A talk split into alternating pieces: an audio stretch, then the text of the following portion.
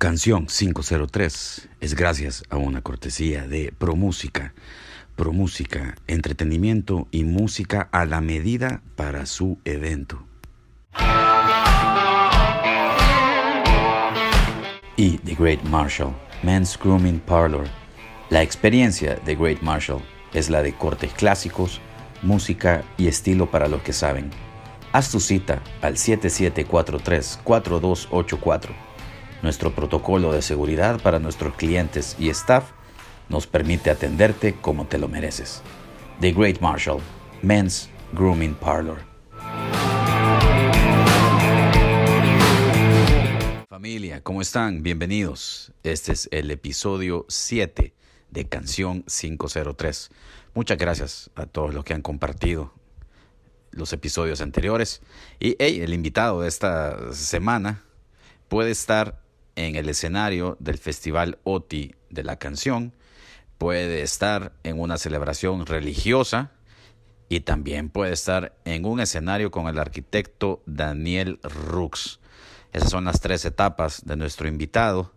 Eh, hace pocos meses hacen dos shows históricos en el Teatro Nacional. Tuvimos la suerte de formar parte de la producción de esos espectáculos y lo único que les puedo decir es que la gente le tiene un gran cariño a Gerardo Parker. Él es nuestro invitado. Hey, acomódese su bebida favorita y disfrute esta plática. ¿Ah? Saca muchos suspiros, pero ¿sabe qué? Este señor también sabe su arte y su negocio. Bienvenidos. Y como siempre, la música de bienvenida es cortesía del señor Carlos Walter. ¡Hey, musicón!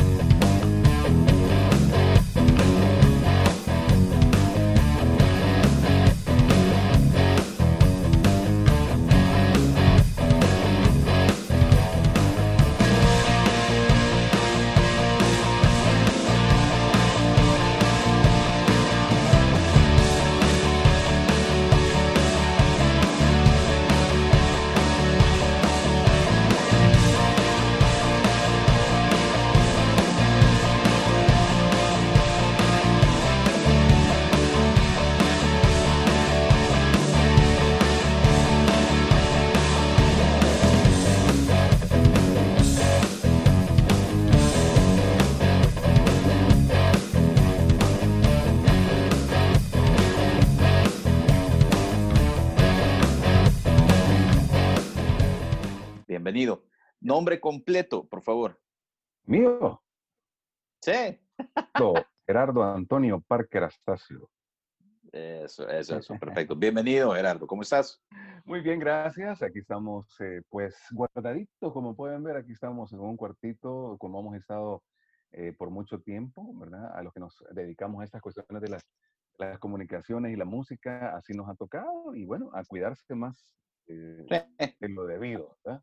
Vamos pero estás bien de salud, todo bien. Sí, todo bien, todo súper nice. Gracias. perfecto. Gerardo, a ver, ¿en qué momento entraste a la música? Esto fue, estabas en el colegio, tus papás son de los, los típicos de, metan al niño a clases de piano. Eh, tenías eh, tu mamá, que yo no sé, era de esa señora de que el niño tiene que aprender un instrumento. o, ¿O cómo fue la cosa? ¿Fue en la iglesia? ¿A dónde aprendiste el oficio de músico?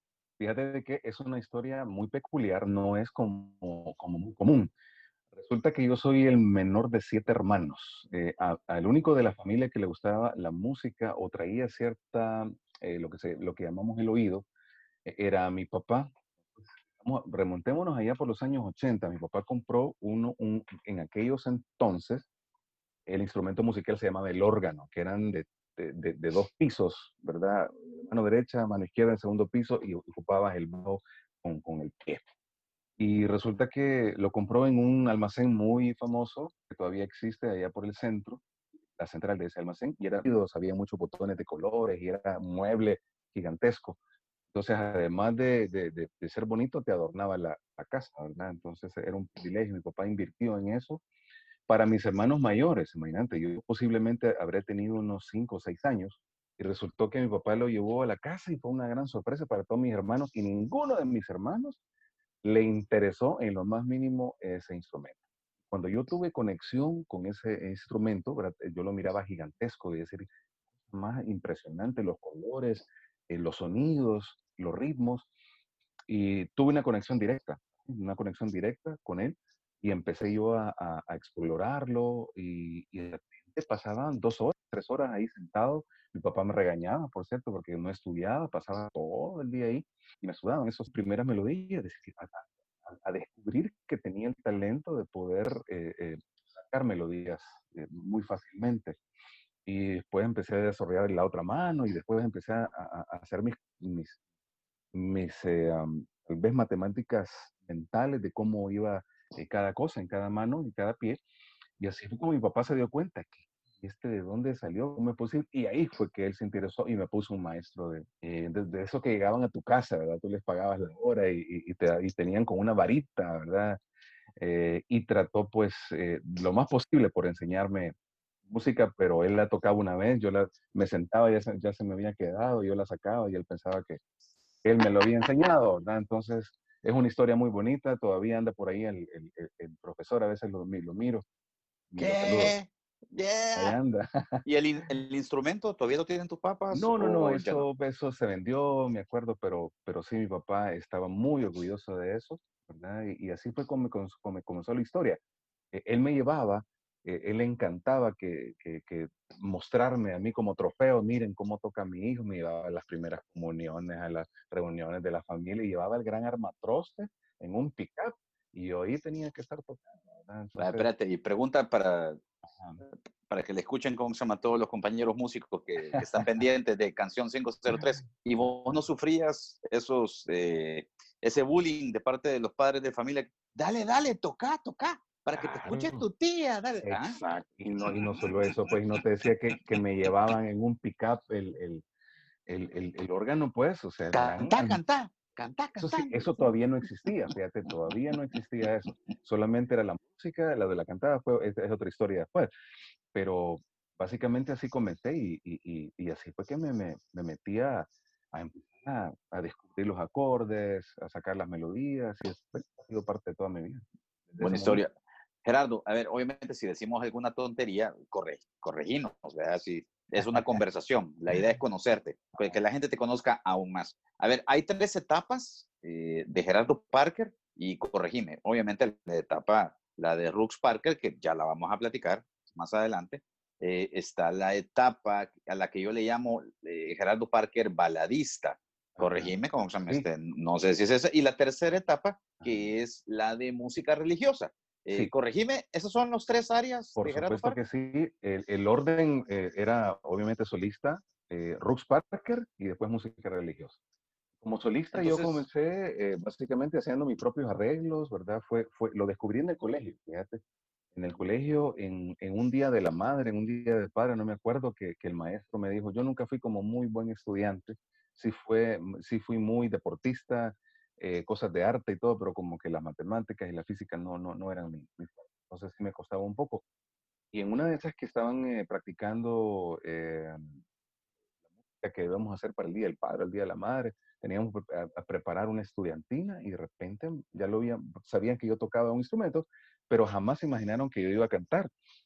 Y de la nada surgió, mira, vos, vos, vos ronca, deberías de probar cantar y me salió, de verdad que yo me sorprendió y la gente, tenés que cantar, tenés que cantar, no, pero no puedo, tenés que cantar o te aplazo, tenía que cantar, definitivamente. y fueron los maestros, ¿verdad? Sí, directamente. ¿El colegio? porque tenés el colegio? El San Francisco, Colegio San Francisco. Ok, ok. Así que fue esa obligación, fue la que me hizo básicamente lo, parte de lo que soy hoy, ¿verdad? Y así comencé. Y eh, para terminar tal vez la etapa de solista, ahí conocí a un buen amigo, Larry Sedan, ¿verdad? Que fueron los los fundadores de Canal 12 en aquel entonces, de los 80, 86, 87, por ahí comenzó Canal 12 de televisión, y en el cual pues la familia Sedan era básicamente la, la propietaria y la fundadora, y Larry Sedan fue el que había ido a estudiar a Estados Unidos, ingeniería de sonido, que comenzó la carrera en aquel entonces, era el boom, y obviamente solo la gente que, que podía, pues, que lo, lo podía hacer, eran muy, muy contados. En El Salvador solamente había un par nada más, él incluyendo, Y eh, él fue que me dijo, mira, yo he montado un estudio. En aquel entonces era la novedad, era la primera eh, consola de 16, de 16 canales, la primera grabadora de 8 canales, ¿verdad? Foster, me acuerdo yo, y de cinta, era, era algo novedoso. Y ahí fue que, que, él dijo, no, mira, yo tengo este estudio, deberíamos de, de, grabar algo, quiero grabarte. Y así fue que comenzó eh, pues mi vida en los estudios en el 85, 86, que por cierto ahí pasé el terremoto del 86, ahí estaba en el estudio y me recuerdo muy bien de eso. Esa fue mi primera etapa, grabé mis primeras canciones, yo me hacía los propios arreglos y de ahí fue que la, la gente empezó poco a poco a conocerme, a salir en los medios, en Canal 6, en Canal 2, en Buscando Estrellas, en, eh, con David Rosales, todas esa, esas ventanas que habían en esa época para poder verse. A ver, Gerardo, la gran pregunta, la pregunta del millón. ¿De quién eran los discos de José José? Porque explícanos esa tu pasión por la música de José José. O sea, si hay, si hay un artista que yo sé que te apasiona y te mueve, la, música es el príncipe de la canción. Entonces, como estamos hablando de tu etapa de baladista, eh, que obviamente conocemos, ya vamos a platicar de, de la escena con Rooks Parker y obviamente eh, la música religiosa sabemos también que es parte esencial de tu vida, pero la, la, onda del baladista, contanos, o sea, el príncipe de la canción, vos hasta trajiste a, una hija de, de, él al país, o sea, entonces, obviamente que te apasiona, ojo, a mí también, a mí también me apasiona, o sea, yo eh, aprendí, aprendí, eh, una vez te sentás a sacar el repertorio de José José, ah. te das cuenta del poder de esa música, de esa letra, y lo entendés. Entonces, ¿de quién eran los discos? ¿Eran de tus papás? ¿Eran de tus hermanos mayores? ¿O vos iniciaste con esa pasión? Fíjate que yo creo que en la casa nadie le gustaba José José. Nadie le gustaba. Mi papá me enseñó a escuchar música clásica, música de trío, y quiero ver, me acuerdo, no, solo esas dos. Me gustaba la música de trío y la música clásica. Yo aprendí a escucharla, me puedo muchas, eh, porque las ponía el domingo, yo, ah, y como, como yo me había quedado solo eh, en la casa después de siete hermanos, todos se habían ido y casado, me tocó vivir mucho tiempo con mis papás, esto me tocó cuidarlos dos antes de que ellos murieran, como hijo único y como hijo último. Pero fíjate de que había un disco nada más. Pero, en aquel, o sea, todo esto de José José es culpa de la generación, ¿verdad? Porque en los ochentas, eh, si te das cuenta, casi todos los cantantes de inmineración te pueden decir que todos cantaban igual que José José. Oh, todos les gustaba hacer los mismos alemanes, el la, la, la, las, las, notas largas, eh, todo el mundo lo imitaba, ¿verdad? Ese era un, eh, que ahora sería un pecado, pero, pero en aquel entonces todo el mundo quería ser como José José, punto. Eh, escuchabas las canciones en AM, ¿verdad? Las canciones eran muy pocas en FM, y todas eran canciones, eh, radioemisoras casi románticas, donde salían no solo de José José, salía Manuel, salía el Puma, eh, todas de la época Rostro Durcal, Juan Gabriel, pero eh, creo que mi estilo o mi timbre me quedaba como bien, ¿verdad? Yo sonar las canciones de José José. Así que me hice adicto, empecé a conocer toda su música eh, y fíjate que no es tanto tal vez José José como compositor, porque él no componía canciones. Sí, intérprete.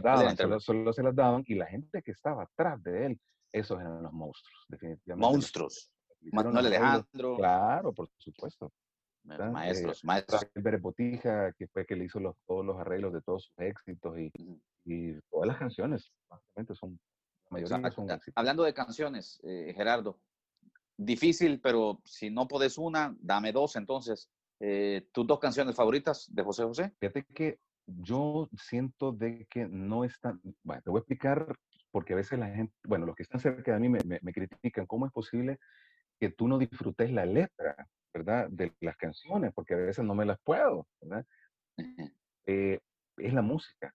Yo digo, yo me iba por, por el lado musical eh, por la melodía, ¿verdad? Qué la, letra va interesante, qué interesante. Hubiera jurado, hubiera jurado que lo tuyo era eh, por las letras. No, porque, para nada. Para e, e, e inclusive eh, te pregunto de un par de letras y ni sabes ni de qué hablan. No, no, no me acuerdo. Sino que son, son las melodías y los arreglos. Exactamente. O sea, que, que tú me pones una canción ahorita por decirte, va, me gusta desesperado. Necesito tu cuerpo caliente Desesperado, necesito tu cuerpo caliente va, hasta después, si yo me pongo a leer la letra, ah, mira qué interesante. uy, que estaba ¿De qué este habla? chero, que está- estaba sufriendo este chero. Escuchar la melodía, esa, esa, Sí, esa es- melodía. Te tararara, mata. tararararararara, O sea, es impresionante. Podría Yo siempre decir me, siempre me voy.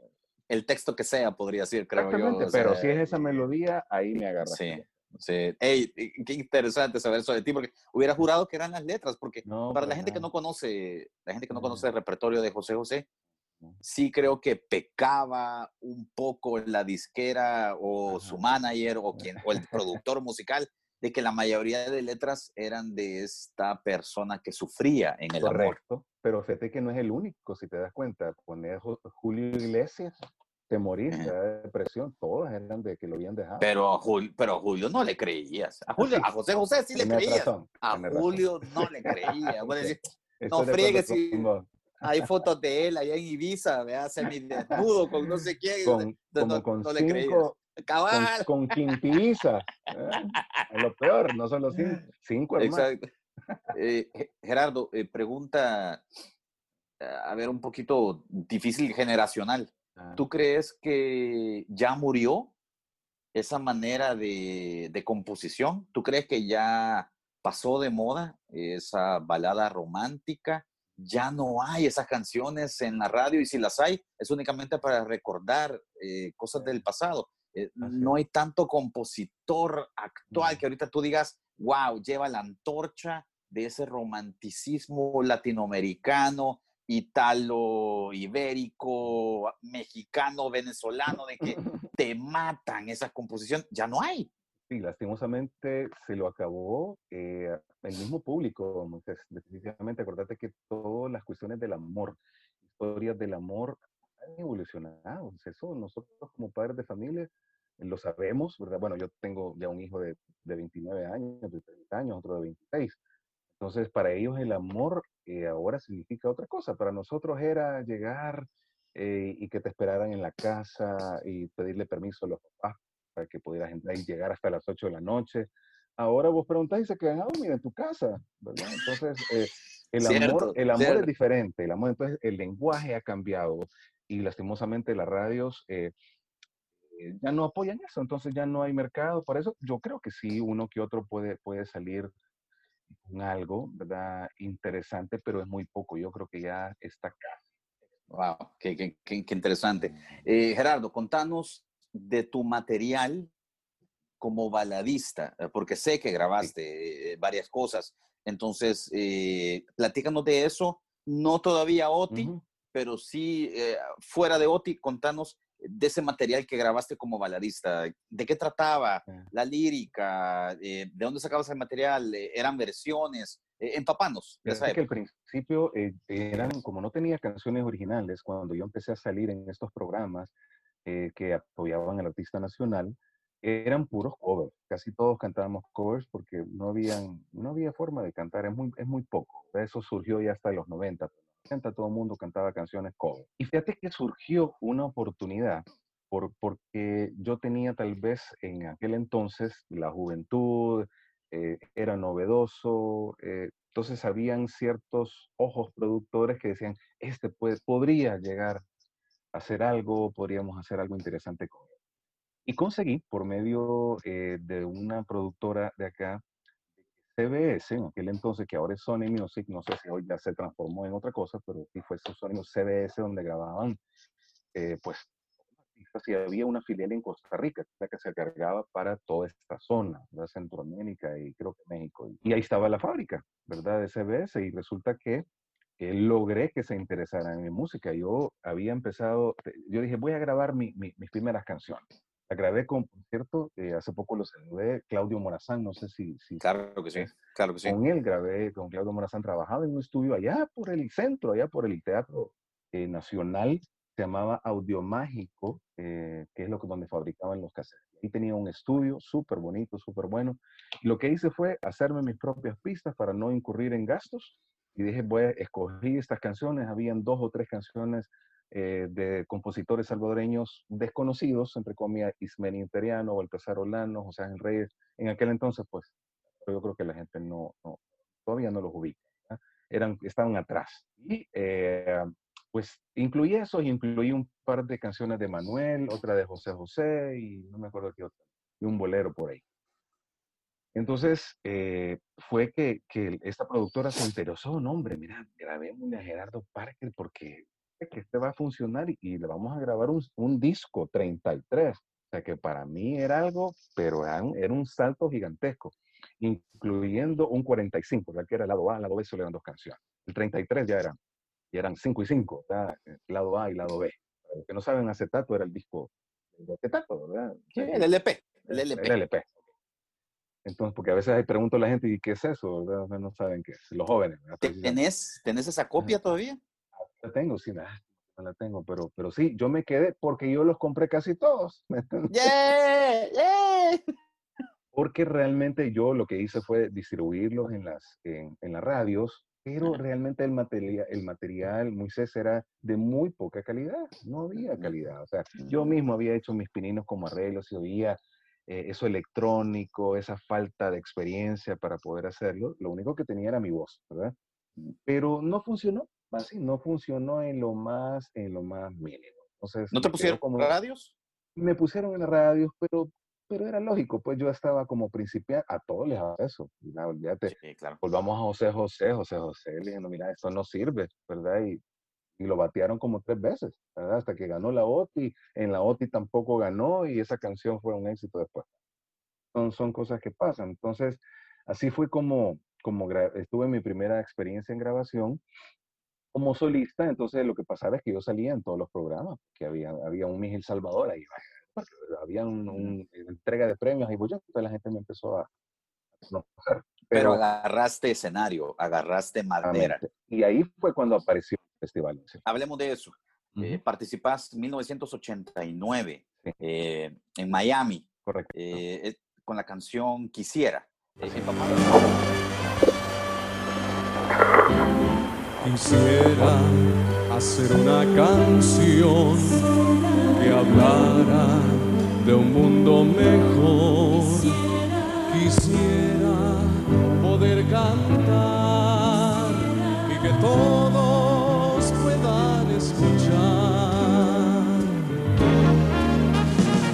Quisiera cantar al amor, que la gente tenga temor quisiera la libertad para toda la humanidad.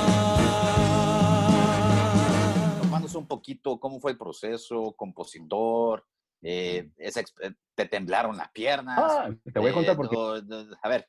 He sentido en unas historias que, que yo creo que, que, muy pocas veces las he, las he contado, porque tal vez no, le, no, no hemos eh, tocado ese, ese punto.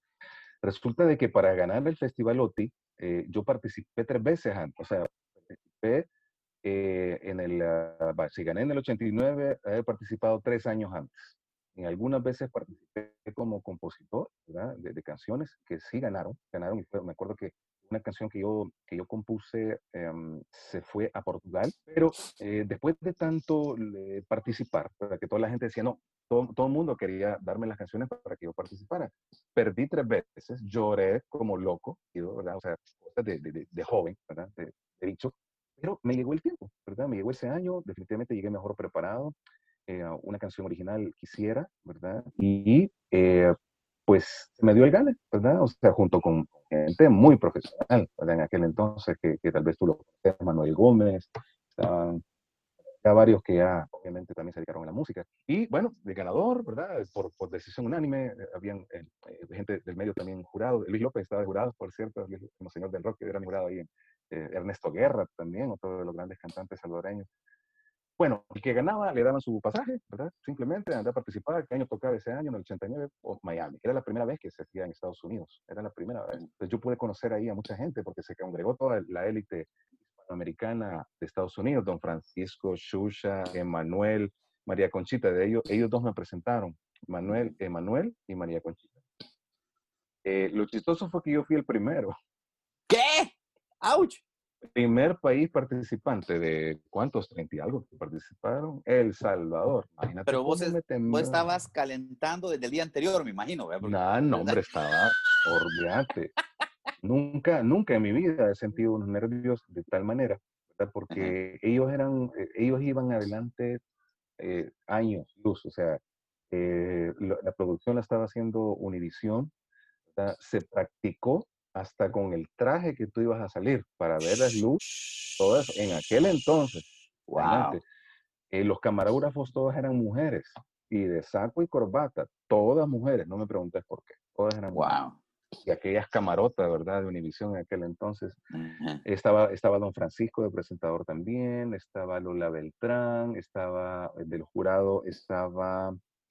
Um, no tienes idea, eran, eran tantos artistas. Pero lo chistoso de todo esto es que nadie en el país, El Salvador, me pudo ver porque ese mismo día, en el 89, el día que salió el Festival OTI, no había luz, había toque de queda porque fue la ofensiva final. Felicidades, felicidades, sí. Entonces nadie supo, nadie supo qué pasó y yo me enteré el día, creo que después, que en un, en un ascensor del hotel me decían, El Salvador, mira, no te enteraste, ya viste las noticias, no sabía yo nada de lo que había pasado ni salía en las noticias todo el mundo debajo de la cama, bueno, hasta que tuve la oportunidad de poder llamar a familia, ¿verdad? En aquel entonces, y bueno, era una situación caótica. Tuve que esperarme un par de días para regresarme. Eh, me tuvo que venir el vuelo, o sea, toda la estadía. Así que me vine en el vuelo íngrimo solo, uno de los aviones más grandes que tenía, bueno, ya no existe acá, decirlo porque no existe. Eh, el 767, que era una novedad, que le cabía un montón de gente, iba solo yo, solo yo para El Salvador, nadie iba a viajar. Pero el avión tenía que ir pues, porque tenía que, pues hacer escala, ¿verdad? Entonces, cinco minutos antes del toque de queda a mi casa, a través del último taxi que encontré en el, aeropuerto, y ese mismo día, pues ya, me recibieron con cañonazos y bombazos porque vivía ahí por el, por el, por el de San Salvador y ahí estaba, estaba muy alegre. No, pero qué, buena historia, qué buena historia. Así que me atreví a ir sin saber, pues obviamente al 100% lectura. Tenía básicamente todo el guion del director a mis manos, pero como me lo podía de oído, dije, no va a haber ningún problema, si todo me lo puedo y no todo lo hice yo. Pues. Así que bueno, dije, ni modo, le damos, ¿verdad? Un, dos, tres, cuatro. Y empieza a sonar aquello todo espantoso, todo aguado, todo horrible. Pues yo dije, ¿qué es lo que pasa? Entonces después de varias cosas, eh, ya se empezaron a dar cuenta de ese chero porque estaba bien joven, pues, veintipico de años. Pero este debe ser eh, primerizo o algo así, ayudémosle. Entonces, ahí aparecieron, eh, por cierto, el director de, de, de Guatemala, iba Lux Nahual, iba Álvaro Aguilar de parte de Guatemala, por cierto. Ahí, me lo encontré, entonces el director me dijo, mira, vos tenés que hacerle así, así, no, no los asustes con esto, no pongas cara de esto, sino eh, ser firme, y me dio consejos, y así fue como, como salí, ¿verdad? Así que eso está en el, en, en, en el en YouTube, si ustedes lo quieren ver, estamos como Juan Manuel Bolaños, OTI 88, oh, OTI 92, Juan Manuel Bolaños. Y ahí me presentan como el maestro Gerardo Parker. El maestro Gerardo Parker. Canción 18 de las 22 que compiten este año en el 25 Festival.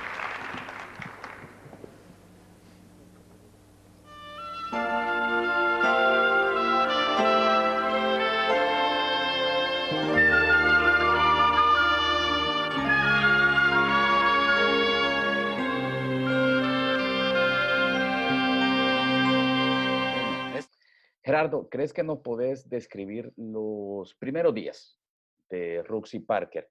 Eh, mira, es pregunta ilógica, pero ¿cómo se quedaron con el nombre Rux Parker? Porque obviamente que le pudieron haber puesto mariposa multicolor, los leones de Guayúa, o sea, le pudieron poner el nombre que sea, pero eh, no, mira, quedémonos con Rux Parker, lo cual eh, es un paso trascendental porque hey, los identifica eh, contando quiénes eran los integrantes del inicio. Eh, me recuerdo que eh, iniciaron con, con, pura guitarra y teclado y, y, ahí se iban. Y al final también contanos cómo, cómo fue eso de que, mira, vamos a cantar los dos. Perfecto, mira, bonita, bonita la historia, te lo voy a tratar de resumir, pueda. resultó que, pues, en mi vida como solista, Daniel tuvo la oportunidad de invitarme varias veces, o sea, eventos muy importantes dentro de su programa Domingo para Todos. Y bueno, me fue muy bien. Él me apoyó muchísimo, sentía confianza, pero en una de esas, en el año 90 exactamente, tuve la oportunidad ya como empresario de fundar mi estudio de grabación y aquel entonces pues fue la sesión. Había traído eh, pues el mejor equipo en ese momento, ya todos se habían quedado como rezagados y yo aparecí con un equipo de la época. Y bueno, y en ese entonces pues Daniel se enteró de eso y eh, me llamó, mira, este, no, era, no éramos compadres todavía, ¿verdad? Este, Daniel, eh, perdón, Gerardo, eh, necesito hacer una pequeña grabación de unas canciones mías. Sí, hombre, aquí vos sos el que manda. Me había apoyado muchísimo como solista. Y llegó al estudio, ¿verdad? Y bueno, yo le dije, estoy a tus órdenes, ¿qué necesitas? Mira, hacer un arreglito a, eh, hagamos esta pistita, ¿qué te parece esta? Y fue la primera canción que me enseñó que fue Mermelada de Tristeza. El carrusel de la vida gira y gira, hey, nani, nani, una, dos y otra vez, mermelada de tristeza a la hora del té. Hey, nani, nani, una, dos y otra vez, mermelada de tristeza a la hora del té. Resulta que a media canción ya le había hecho el arreglo y él empezó a cantar y me dice, mira, ¿por qué no, por qué no te cantas un? Yo, ah, pues, pero yo pensé que era como algo muy personal, ¿verdad? Además me imaginé que él ya había como, como eh, tal vez pensado mercadológicamente que podía ser una combinación, ¿verdad? De hacer a lo que obviamente le gustaba, a poner sus canciones, de sacar a la luz todas las composiciones que él tenía y aprovechando el recurso del nuevo estudio y aprovechando la imagen que yo tenía como solista. Que creo que él pensó eh, de una forma muy adecuada, ¿verdad? Como él siempre es muy previsor, eh, que algo se podía hacer. Entonces sí, con gusto, no lo pensé dos veces y quedó en la primera canción, Mermelada de Tristeza, que fue la primera canción de nuestro primer disco, Bienvenidos a mi circo. Y bueno, empezamos a, sonarlas en radio y las llevamos en una cinta, en un carrete, ¿verdad? Ahí, y, así se ponían en ese entonces y la gente empezó como a a, a digerirla, esa combinación extraña eh, de Daniel, presentador, con un cantante solista. Y resultó que funcionó tan bien que de repente me dijo, mira, ¿te parece si grabamos otra? Grabemos otra, mira. Y así ese primer disco se, se hizo de las primeras canciones eh, junto con otras de solistas. ¿cómo decidieron, ¿Cómo decidieron ponerle Rux ah, Park? sí, ¿Por, qué no, ¿Por qué no Parque Rux? Sí, sí, sí, fíjate no- que realmente Guayúa. no me recuerdo muy bien la reunión que fue, mira, ¿y cómo le ponemos? No, pongamos nuestros nombres. Pongamos nuestros nombres y son los que nosotros eh, conocemos. Sonaba muy bien, o no íbamos a poner eh, Gerardo Daniel o Daniel Gerardo, sino se oía muy bien, ¿verdad? Se, se oyó mejor Rux Parker que Parker Rux, ¿verdad? Rux, perfecto.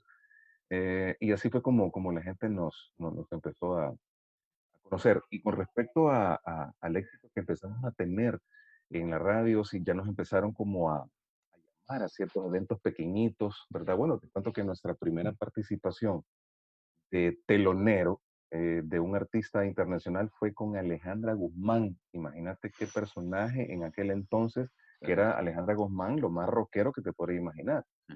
Y fue en el Gimnasio Nacional. Nos invitaron como, fue nuestra primera presentación de un telonero internacional. Nos trataron, pero mira, increíble, nos empezaron a tirar cinco. Me acuerdo yo que solamente estaba Daniel y yo, Daniel en la guitarra, yo en el teclado y teníamos una pequeña baterita electrónica.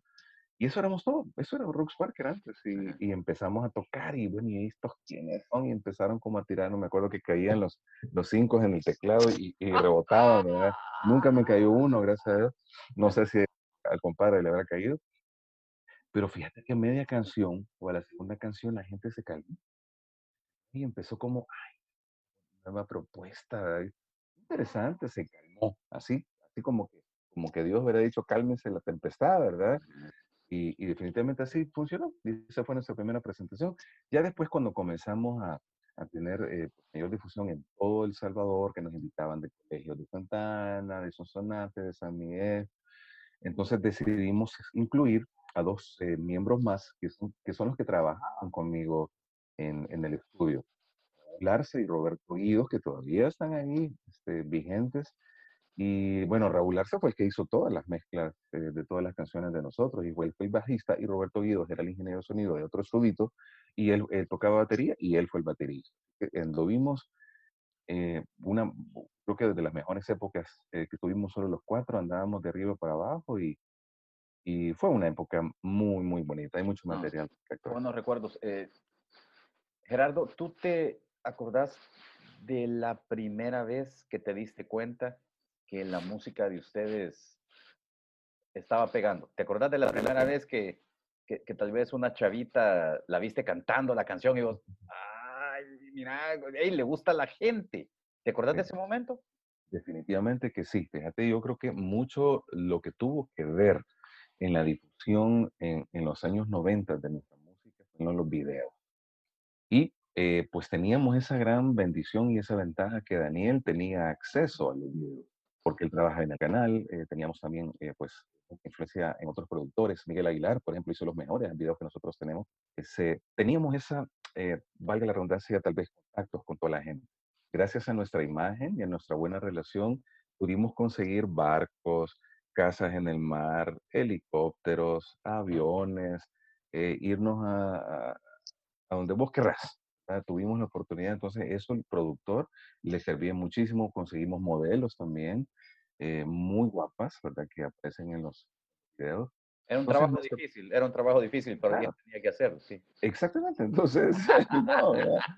Pero lo que te quiero decir es que lo conseguimos, conseguimos todo lo que nosotros soñábamos en ese momento por nuestro contacto. Entonces, hicimos buenos videos y eso siento yo que en un 80% nos ayudó a darnos a conocer en la televisión. Entonces, cuando nos veían, olvídate, ya nos habían eh, eh, identificado visualmente. que a veces la gente no capta la importancia de poder hacer un enlace entre la voz y la cara. Definitivamente. Y eso, si te das cuenta, todavía está vigente. O sea, hoy Todavía. todo el mundo que saca los videoclips. Pero en aquel entonces era como muy caro, era como algo inalcanzable. decir, "¿Cómo voy a hacer un videoclip.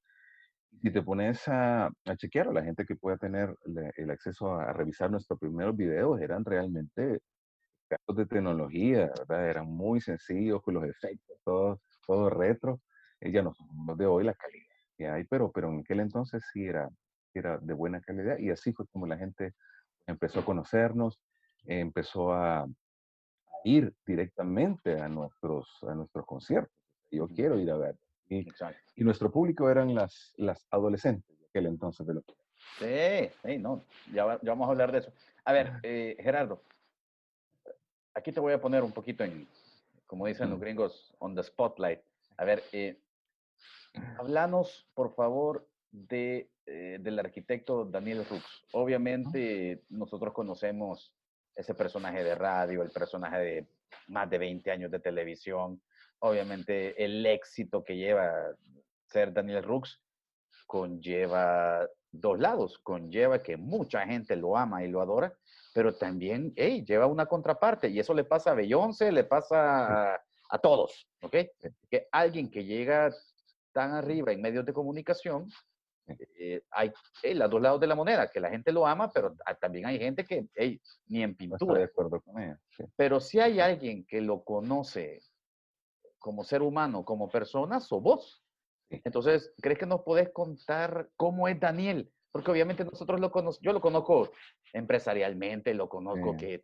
eh, Colega de radio. y que- Ah, exacto, que el, eh, el, el- el año pasado trabajamos un par de eventos y cosas así, pero vos sí lo conoces como tu compadre, como tu, tu amigo. ¿Cómo es Daniel Rux? ¿Cómo es? Ok, mira, te cuento. eh, fíjate que yo conocí a, a- a Daniel eh, básicamente, si, si- si yo me, me, me remonto al, al primer contacto que yo tuve con Daniel en Radio Femenina. Imagínate, cuando Daniel era realmente un personaje icónico en Radio Femenina, eh, Daniel el Travieso, cierto, o sea, ah, el turno de él en la mañana era que, que tú entrabas a un espacio maravilloso. Me acuerdo que yo grabé eh, mi primera canción como solista, muy amateur, por cierto, y la llevé en cassette, y casualmente fue una entrevista con él. Eh, y realmente eh, fue algo impresionante verlo, mira, y, él se tomó su tiempo, pero yo sé que, tal vez no le interesó mucho porque realmente la calidad de la música era, baja. Me acuerdo que sonó una vez la canción y me preguntó eso, eh, me imagino que esa canción desapareció. Pero después, eh, cuando ya tuve la, la oportunidad de, conocerlo eh, ya a nivel de- de grabación con él, eh, realmente interesante. Una capacidad intelectual impresionante, cómo prever. Entonces, Eh, yo sí estuve en la etapa eh, difícil de él en, en cuestiones personales, en, en, en su separación, en su, en su divorcio, antes de que nosotros nos, eh, nos juntáramos. De hecho, casualmente vivimos juntos, imagínate, vivimos juntos, no, no, vivimos juntos, no, vivimos en la misma colonia, vivimos casualmente en una residencial de apartamentos. Ahí coincidimos, imagínate, coincidimos, él vivía en la segunda planta, yo ya estaba casado, vivía eh, con, mi, con mi hijo chiquitín en un apartamento. Entonces ahí como que empezamos a, a, a poder eh, eh, entender nuestros gustos, nuestra forma de vivir y todo eso, y siempre trabajamos de la mano. Si tú me preguntas que si yo alguna vez me he enojado con Daniel en esos 30 años, jamás, jamás. ¿Y cuál ha sido la clave, tanto mía como la de él? Es no meternos en las cosas del otro. Vos sos así, yo soy acá, yo te respeto, tú me respetas, mira, y eso ha sido maravilloso. Eh, en, en, cuestiones de que tuvimos que, que grabar cuatro discos, eh, cuatro discos juntos. Daniel es una persona eh, como muy reservada. Eh, yo te digo que hubo una época en la que yo entendí por qué él era tal vez un poquito reservado, apartado para muchas personas, ¿verdad? De pocas palabras en algunas ocasiones, porque él no lo dejaban vivir. Fíjate que yo tuve la oportunidad de, de salir en algunas ocasiones eh, con alguna amiga de ella, yo iba con, con, con mi esposa en aquel entonces, y no nos dejaban, no nos dejaban comer, no nos dejaban estar en ningún lado, porque, hey, Chele, fanfarria, hola, Chele. Bueno, salimos incluso hasta Guatemala, me acuerdo que fuimos a, a, a, pasear un fin de semana, eran entre amigos y parejas, y hasta impresionante. Entonces, íbamos a cualquier lado público, a una frontera, ahora, hola, Chele, mira, que tomamos una foto. Entonces, eso llegó como a, no, que igual que todos, este, famosa, lo llega a incomodar. Entonces, eso te crea como una caparazón, ¿verdad? Para que no, eh, no tengas mucho contacto, porque como tú decías, había gente, hola Daniel, hey, chale, no sé qué, tanto, tal por cual. Entonces, eso lo, lo creó como una, una caparazón dura. Y, eh, y eso es, pero realmente es una persona bastante emocional, bastante emocional, bastante sensible y con la gente sencilla que trabaja con él alrededor. Así que uno nunca hay que hacerse, como te digo, la imagen de alguien que, que mira en televisión por lo que habla o por lo que dice, porque nunca conoce su interior.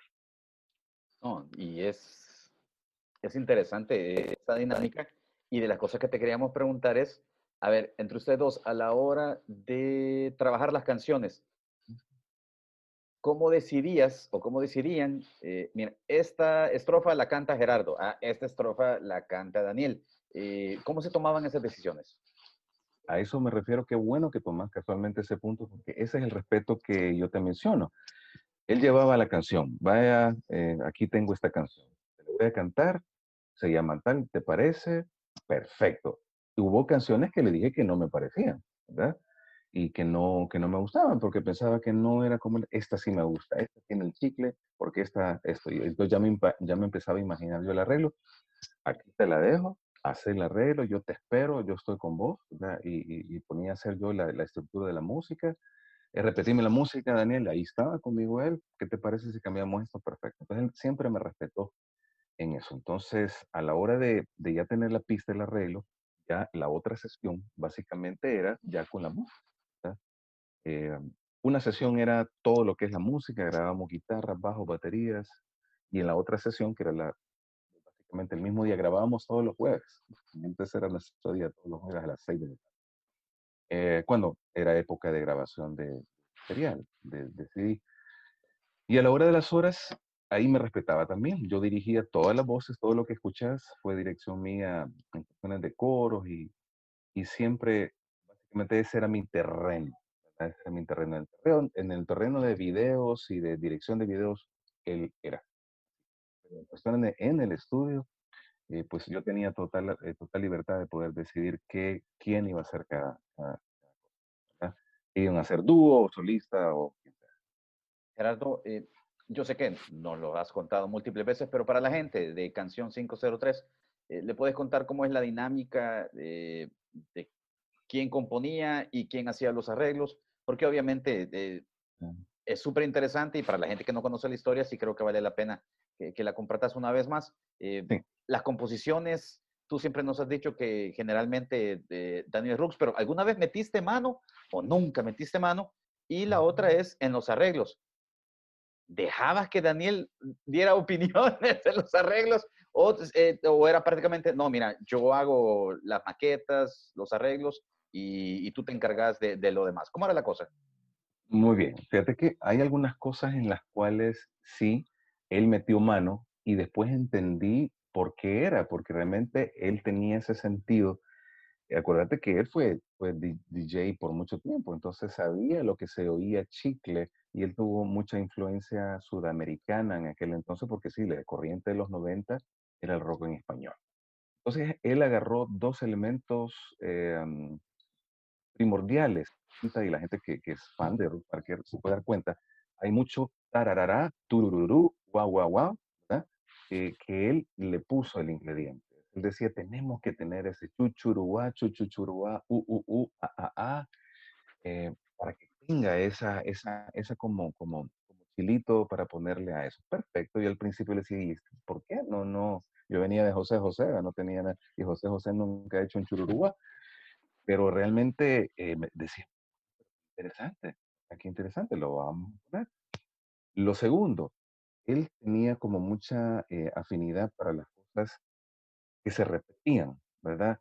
Totato, tato, tato, tato, tato, tato, el que gustaba, le gustaba esa secuencia que, que, que, que se repitiera varias veces. Entonces, eh, esas dos cosas fueron las que yo dije, tenés razón, tenés toda la razón. Y, y, fue que hay varias, en, en, en muchas canciones, eh, de, de, las que llevan ese, ese, ese tipo de tres cuartos de nada, uh, tres cuartos de nada, turururua, tres cuartos de nada, ¿entendés?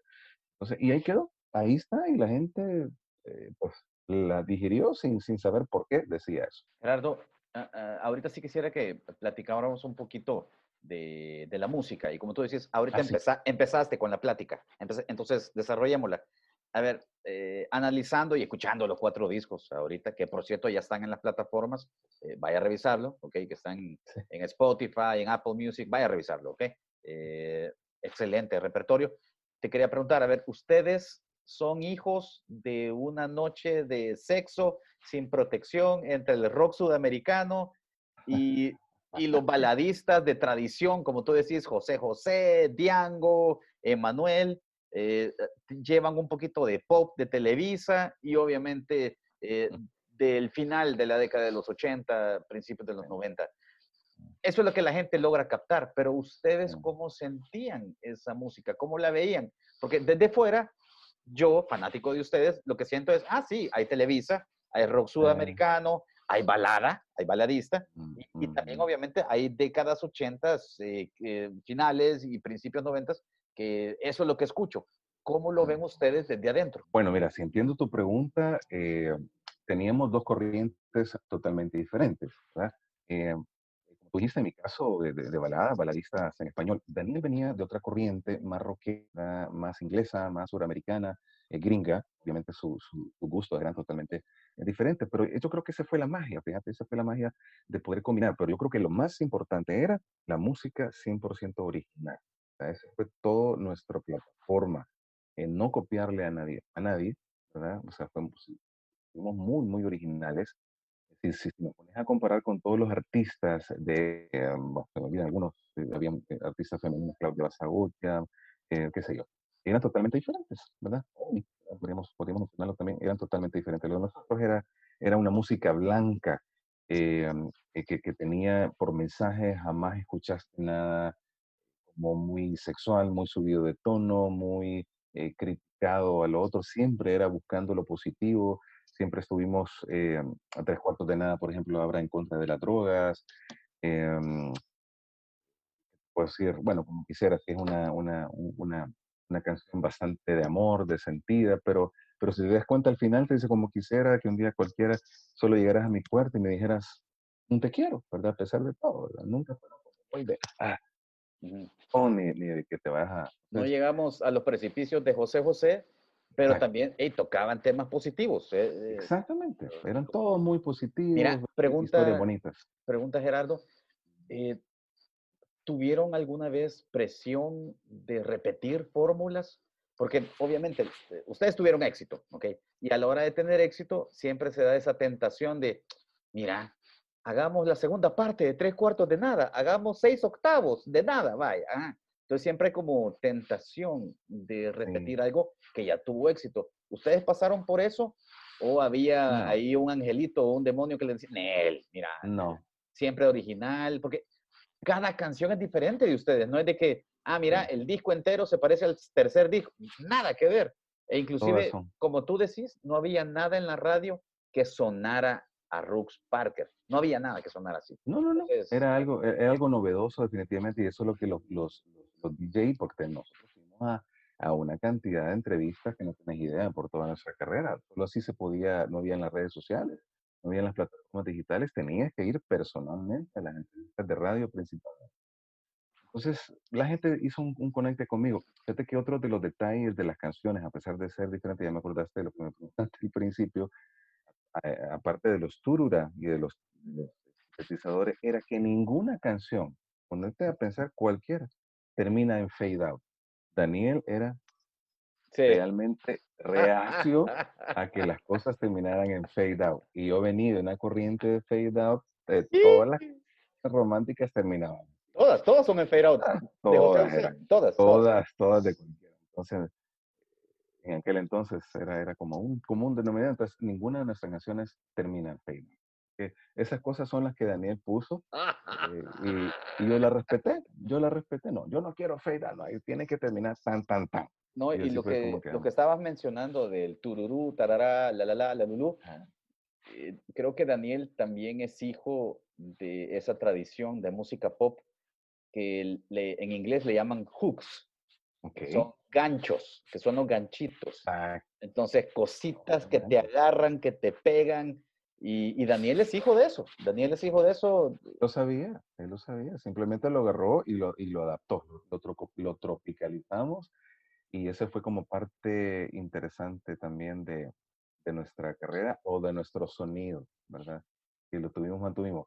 Fíjate de que tú me mencionaste una palabra del límite, si alguien tuvo, le puso un límite de algo.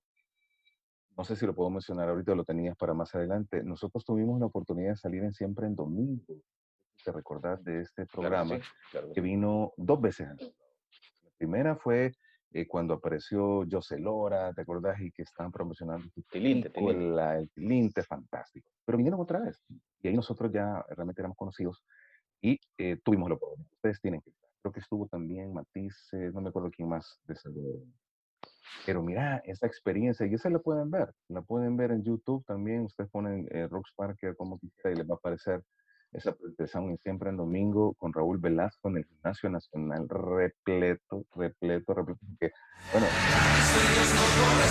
Quisiera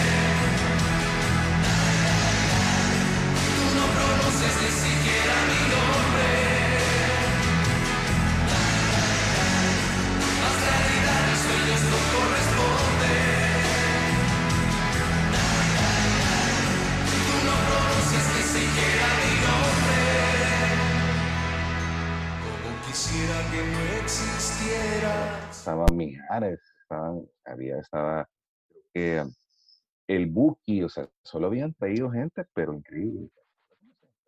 Así que nosotros estábamos ahí como pollitos comprados y, ilusionados de que nos iban a escuchar por primera vez y nos iban a presentar. Llegó nuestro turno, realmente ustedes no tienen idea la acogida que nos, que nos dieron.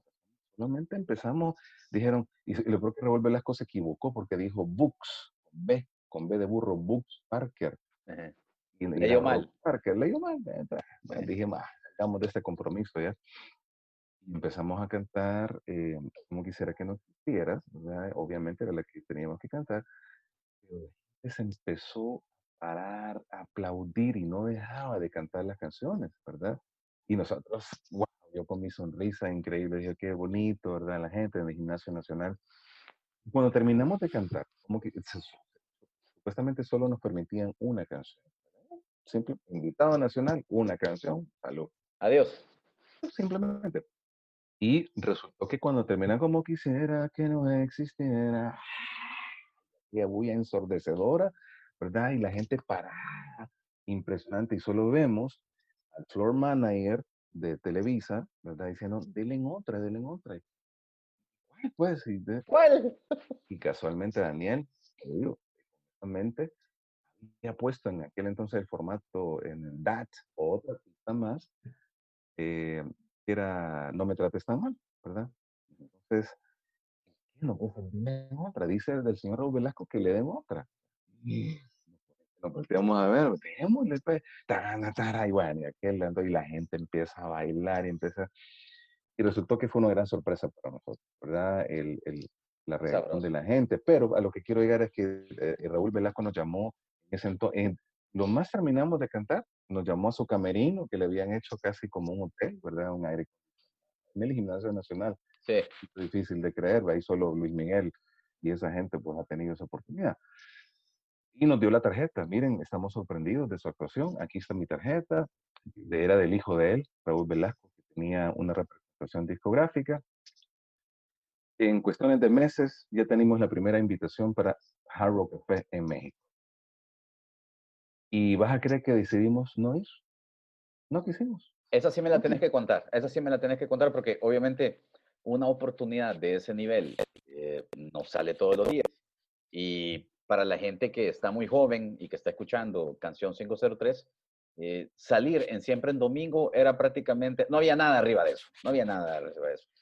MTV, por decirte algo Es- hoy. Ah, pero ahorita tú me estás contando que deciden no ir. Eh, Ujú. Es así contándola. ¿Cómo fue esa, esa toma de decisión?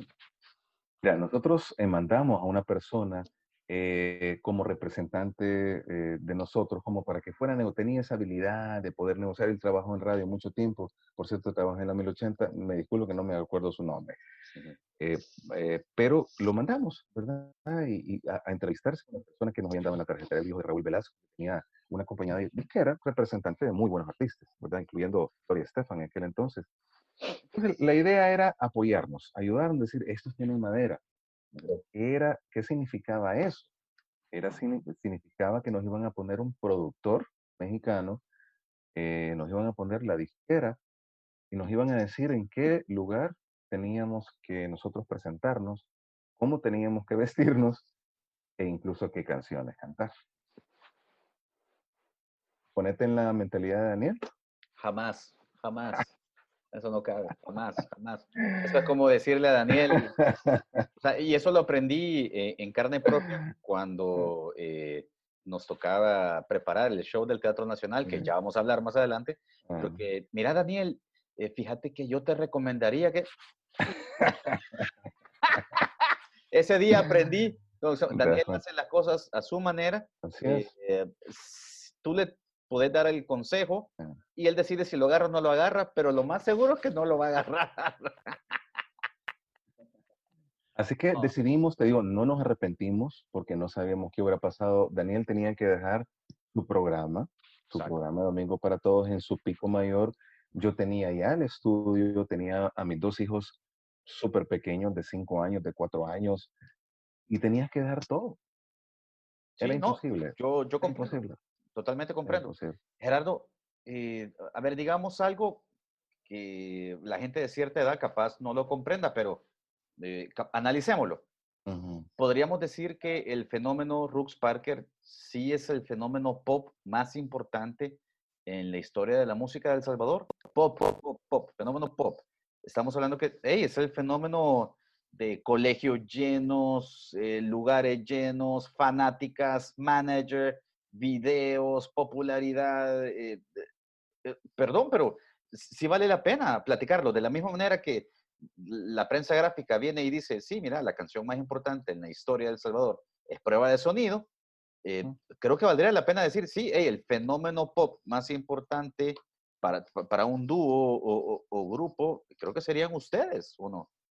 Mira, no lo creo, no lo creo, te voy a decir sinceramente porque eh, hay, hay bastantes, eh, ¿cómo te puedo explicar? Preferencias, obviamente, a un rockero eh, ya de por, por naturaleza o le va a gustar rock no, no nos engañemos, ¿sí? ¿Verdad? O sea, éramos eh, como los, eh, los- la, tal vez la generación en esa época eh, del pop romántico, del pop balada, ¿verdad? que éramos más o menos reguliches en aquel entonces, teníamos esa empatía nos veíamos bien en, en uno que otro video, en una que otra foto, y eso era simplemente cuestiones que estaban a nuestro favor.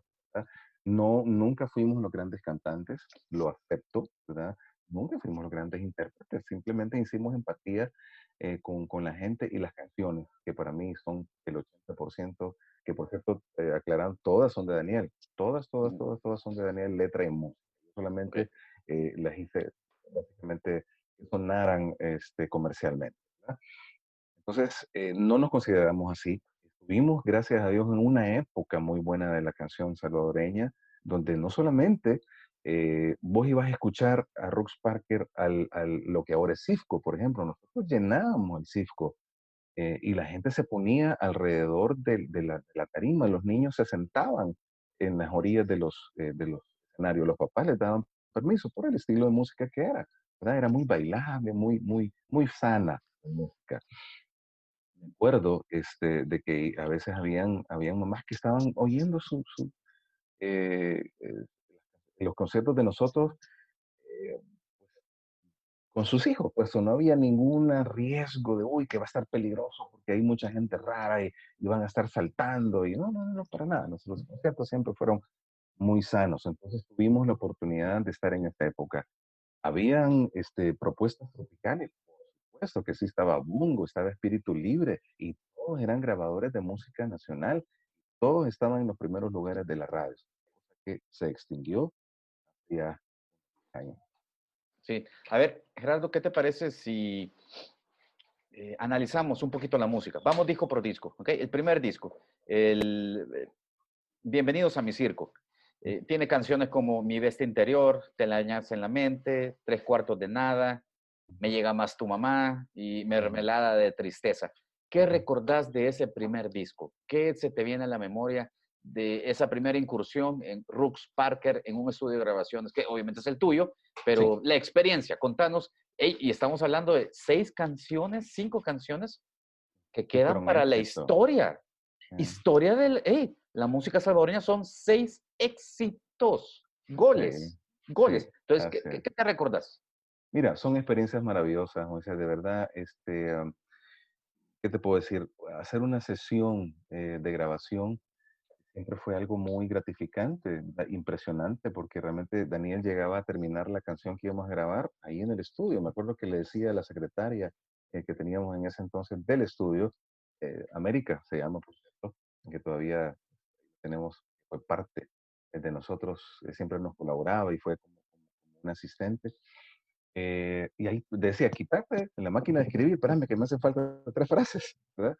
Y aparecía el Daniel y, y, y lo grabábamos hasta tantas horas de la noche, ¿verdad?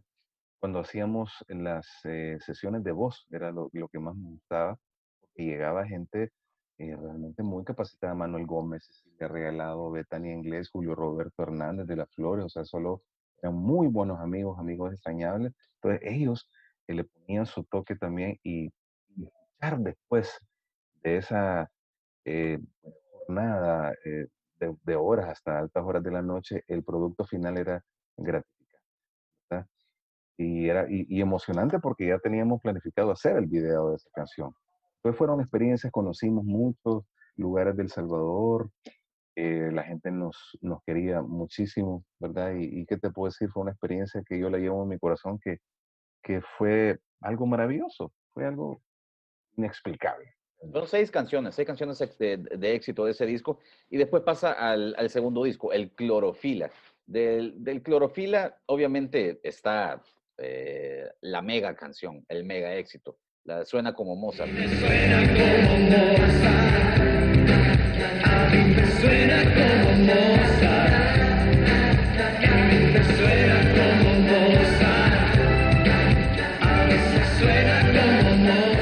del segundo disco porque obviamente siempre existe esa, los americanos le llaman el, el sophomores eh, uh -huh. eh, issue, de que eh, siempre el segundo disco, en el primero fue gol. Es más, creo que los salvadoreños en la música sufrimos mucho eso de que eh, tenés un éxito radial y, ay, y la continuación. ¿Qué hago después? ¿Qué hago después? Y la continuación es difícil. Pero ustedes vienen y sacan, suena como Mozart, que fue ay, sí. me atrevería a decir que inclusive más popular que las anteriores, capaz. Entonces, ¿cómo, se? ¿Cómo logran eso? Eh, ya es un disco tal vez eh, maduro. eh, ¿cómo, lo, ¿Cómo lo vieron ustedes? Contanos. Esa es la palabra correcta. eh, ya había más madurez musical. eh, si te das cuenta también, ya están como más, eh, te puedo decir, más enfocados en el título, como que es clorofila. Hay muchos temas ahí adentro que tienen que ver, que ahora están vigentes, ¿verdad? Con, con la, con la protección al medio ambiente. eh, habían temas que ya tenían un poquito más de chicle, eh, estaban mejor procesados, eh, por ejemplo, tres cuartos de nada, ¿verdad? Eh, estaban como mejor procesados eh, musicalmente.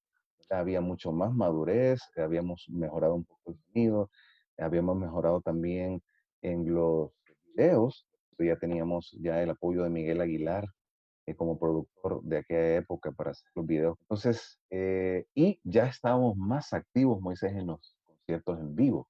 Ya teníamos más integrantes, por decirte, ya teníamos, eh, eh, nos, acompañó, nos acompañó muchas veces Héctor Mojica, por ejemplo, en las percusiones, ya teníamos un saxofón, estaba Tomasino en el, en el saxofón.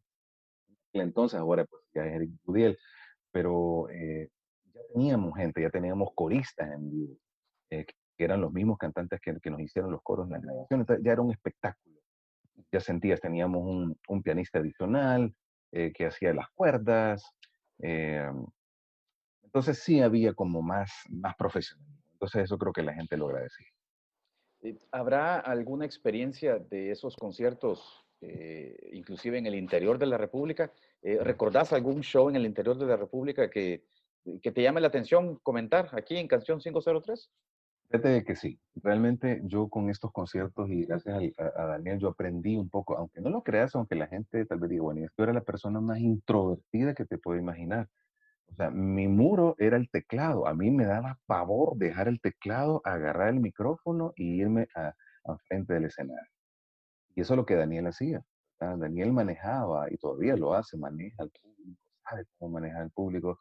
Y yo estoy como más concentrado en, en- en la música, en, en ir a mis como colegas y decirles suave, está muy rápido, o mira, entramos mal, o nos vemos más adelante ahí en, el- paso. Pero Daniel me enseñó, fíjate, me enseñó a, a- a poder salir a- a- frente, a tener más contacto con la gente. Entonces, estos lugares que fuimos, eh, que por cierto, realmente fuimos muy atrevidos en esa época, en plena guerra, ¿verdad? todavía en, en algunas secuelas de la guerra, eh, regresamos muy noche, o sea, hablando de que regresábamos a la una de la mañana con todos los tiliches y toda la gente, y, y veníamos de lugares bastante peligrosos y conflictivos históricamente. Eso fue un, un- algo. Pero ver la, la, la actitud de la gente, ¿verdad? Que te agradecía que tú estuvieras ahí, que tú les dieras la mano. Pero el día, la anécdota tal vez más graciosa, el día que yo me atrevo a agarrar un micrófono y a tirarme al, suelo, hoy, lo voy a hacer, hoy lo voy a hacer, porque Daniel me estaba llamando, venite, compadre, no sé qué". Entonces agarré fuerza y mira, y solo para llegar a sentir el famoso, la electricidad del micrófono que se hizo por todo el... Mira, fue algo tan chistoso. Sí. Exactamente. Entonces, el- agarré ese micrófono y empezó a hacer una, una, una electricidad colectiva con el micrófono de Daniel. La gente que nos tocaba le agarró también la corriente. Fue algo impresionante. Pero era, era el equipo Sí. de, de mediana calidad que, que, nos, que nos alquilaban para poder. Ah, buenos recuerdos. Gerardo, Claro sí. pasemos al tercer disco. El tercer disco, eh, Mm. Me encanta el, el nombre. A ver, una madrugada del siglo XX. Y, y obviamente que tiene el, el himno. Sí. El himno. Como quisiera que no existieras. Y también tiene Quereme. ¿No ves que por las noches tengo frío? Y necesito algo como tú, a manera de abrigo. Quererme ya es un caso emergencia. Eh, que por cierto, como se llama? Eh, no sabía del poder que tiene Quereme a la hora de El en cantar vivo. la- el en vivo. Y de- me quedé helado de, vos le empezás a cantar y la gente no te deja cantar a vos, Gerardo. Pero me llamó la atención que eh, no sé si ya se te había olvidado, pero sí reaccionaste como, hey, la gente lo está cantando y me llamó la atención de esa sincronía o esa comunicación que tenés tú con tus fanáticos, fanáticas y la gente empieza a cantar la canción. Entonces, tienes esas dos canciones, ese disco, Sí. contanos, ¿qué recordás del tercer disco de Rooks Parker? Bueno, fíjate que en, en el tercer disco, eh, a- aquí sí ya nos vimos en la necesidad de ver qué hacemos. De verdad, que tú te topas con eso, decir, ¿qué hacemos? Sacar este disco porque ya nos toca este año sacar un nuevo disco, tenemos que sa- sa- sacar algo nuevo.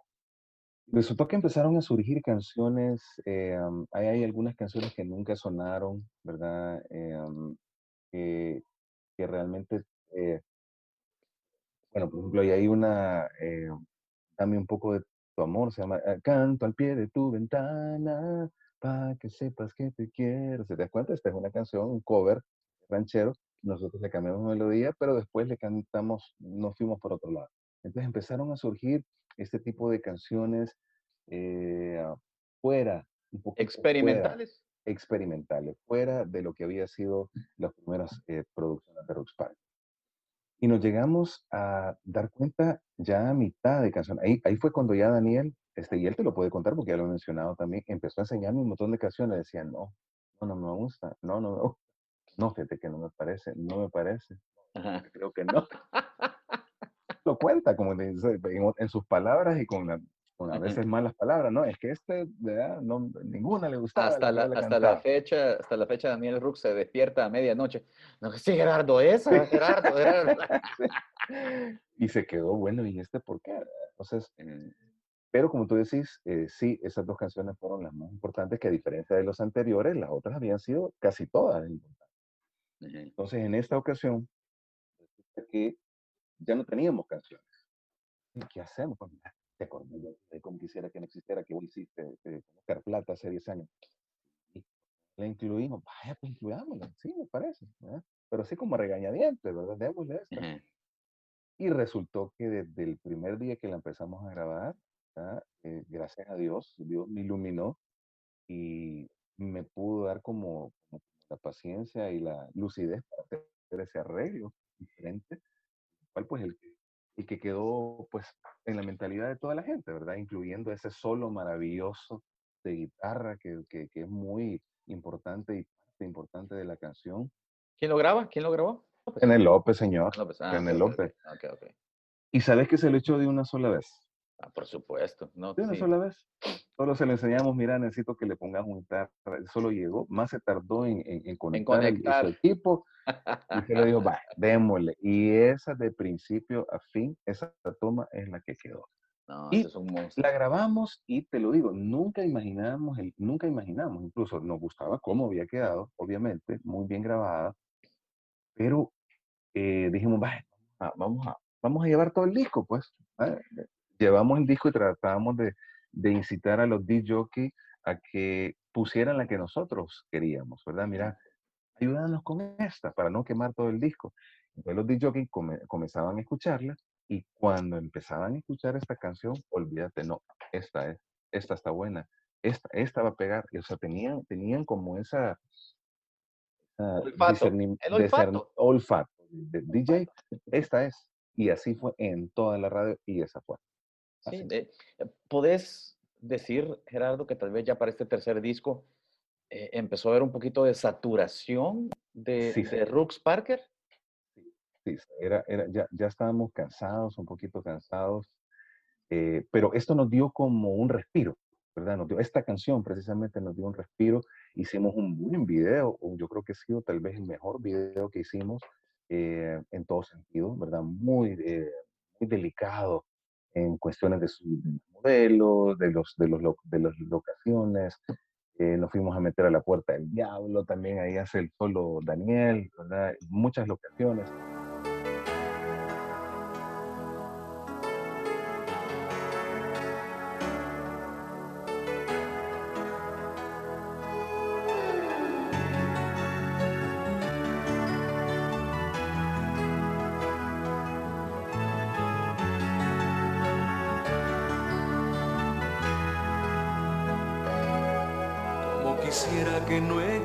Existieras, que te borraras de la faz de la tierra y no tener que pensarte tanto como quisiera que no existieras. Entonces sí, fue un trabajo muy bien hecho, pero ya estábamos como un poco, nos empezábamos a cansar, a cansar de qué, de las presentaciones, eh, de ir de un lado para otro, mm, ya, ya estábamos, tenemos que darnos un poquito más. de- Sí, y eso, eh, de- no sé si lo se- sentís así, pero ya en el disco de, el cuarto, en el Crónicas de No Me Ajá. Acuerdo, como se llama este, me llama la atención que la canción que ustedes eh, tocan en vivo hasta la fecha es eh, todo, todo por ti. Todo por absolutamente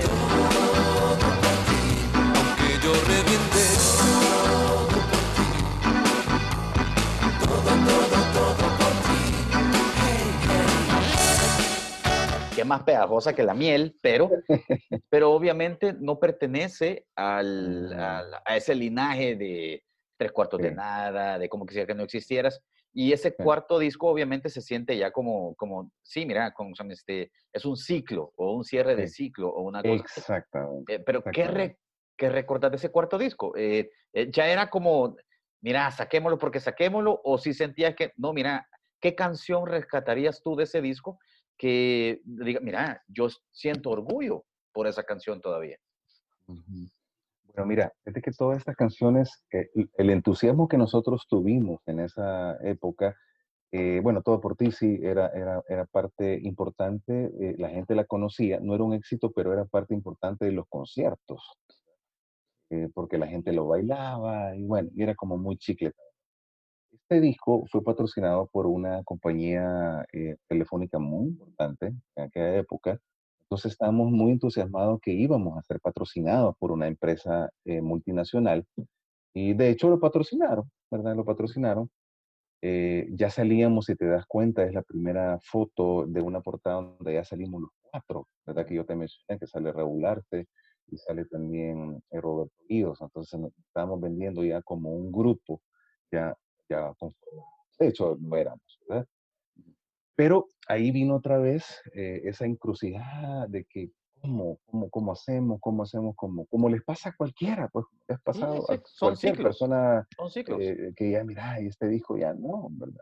Ya, ya no, ya, ya, ya tenemos que irnos por otro lado. Entonces ahí fue cuando decidimos definitivamente darnos un break, que fue básicamente nuestro último CD eh, oficial, ¿verdad? Grabado. Ya estábamos cansados, realmente sí estábamos cansados de ir eh, todos los fines de semana. Yo ya tenía problemas en la casa también, eh, de familia, porque yo me iba viernes y sábado, pues, y, y me iba desde las 3 de la tarde y regresaba a la 1 de la mañana. Porque ¿Me querés eran- decir que una esposa que no comprendía Sí, que tú salieras viernes y Sí. sábado en las madrugadas y, ¿cómo se llama? y regresaras con olor, en serio, una, no, pues, no te creo, Gerardo, no, no, no, no te creo, no, te creo. Era algo muy, muy, muy, muy singular. No existen esa clase de mujeres. No existen.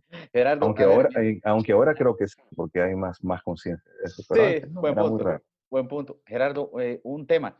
Yo sí quisiera dejar muy en claro a, a la audiencia de Canción 503 que lo que ustedes hacían tenían tintes de únicos, eran unicornios. Ujú. ¿En qué sentido? A ver, mi canción favorita, mi canción, yo no estoy diciendo que es la mejor, pero mi canción, canción? favorita eh, suena como Mozart. Eh, ujú. eh, si yo ahorita le digo a cualquier ser humano, mira, fíjate que voy a sacar una canción que lleva eh, como estructura eh, temática musical, como se llama este, algo de un compositor que murió hace 200 años y es de eh, música académica clásica. Lo más seguro es que se van a burlar de mí, se van a burlar de mí y me van a decir, como, no, me estás loco, ¿cómo se te ocurre? Pero en aquella época ustedes vienen y lo hacen, hacen cosas que nadie más hacía. Entonces, yo sí creo en la magia de Rux Parker, que hacían cosas que nadie más hacía, tanto líricamente como arreglos de tu parte, como Mm. ellas hacían cosas que nadie más hacían. Y eso tiene valor, y sí creo que vale la pena mencionarlo. De lo que te quería eh, a ver, preguntar, a ver si podías filosofar dos minutos. Eh, Gerardo, eh, tú lo decís, no, no somos el, eh, el- el fenómeno más importante de música pop. Está bueno, pero son uno de los, a ver, uno de los más, más importantes de la música pop. pero estás hablando que sí hay 10 canciones que pertenecen ya al ADN salvadoreño y que al menos el 50% de la población la escuchan y se la pueden, ¿ok? Sí. Y, gener- y generacionalmente, si viviste en los 90, te puedes esas canciones, punto. Definitivamente. Y sos salvadoreño, ajá. Sí. Pero la industria salvadoreña, qué triste y qué, y qué dura, que estamos hablando de las canciones más exitosas y me imagino que hasta la fecha, eh, en cuanto a grabación y a interpretación, eh, no existe una industria que les haya dado un centavo a ustedes por esa interpretación y por esa composición. Eh, vivimos en un país así y creo que vale la pena mencionarlo porque si ustedes existieran en México, Ah, sí. tendrían cuentas de banco por esas canciones. Ey, fácil, sin ningún problema. supuesto. Mira, fíjate que yo creo que esa fue parte de nuestra filosofía y ahí sí que de verdad le doy la, le doy la razón a Daniel. Nosotros en los conciertos cobrábamos, sí cobrábamos, ¿verdad? Cobrábamos como cobraba cualquier persona eh, y tratábamos de salir con los gastos, pero más era, el- más era la sensación, ¿me entendés? Más era el placer de que la gente cantara nuestras canciones, era aquellos gritos de todas las colegialas, y era una sensación que, que, que cualquier persona la quisiera experimentar. Entonces, eh, no teníamos esa filosofía de inscribir las canciones para poder ver qué se hace y, y vender, no. Nosotros dejamos ese legado eh, para El Salvador, por eso decidimos, como dije al principio, quedarnos en. Nosotros si hubiéramos querido ser ambiciosos, eh, incluso yo tuve la oportunidad de ser solista por el Festival me ofrecieron un montón de tarjetitas de representantes para ver qué podíamos hacer y yo las, yo las boté al salir del, del aeropuerto. Pues no, nunca fue como mi, mi ilusión poder ver qué hacía. Sabía que era una gran responsabilidad. Y así fue con Ruspar, que nosotros dejamos como el legado musical a toda la gente del Salvador. Nunca nos quedamos con las canciones. A veces que cu- cuánta gente yo le he dicho, mira, que tenés, yo te la mando, viejito, te la mando por correo, la canción, claro. Es un placer que ustedes la tengan. Hasta hoy, ¿verdad? Que tú lo mencionaste, es que hemos subido eh, las canciones a las plataformas porque consideramos que, que es una buena oportunidad, ¿verdad?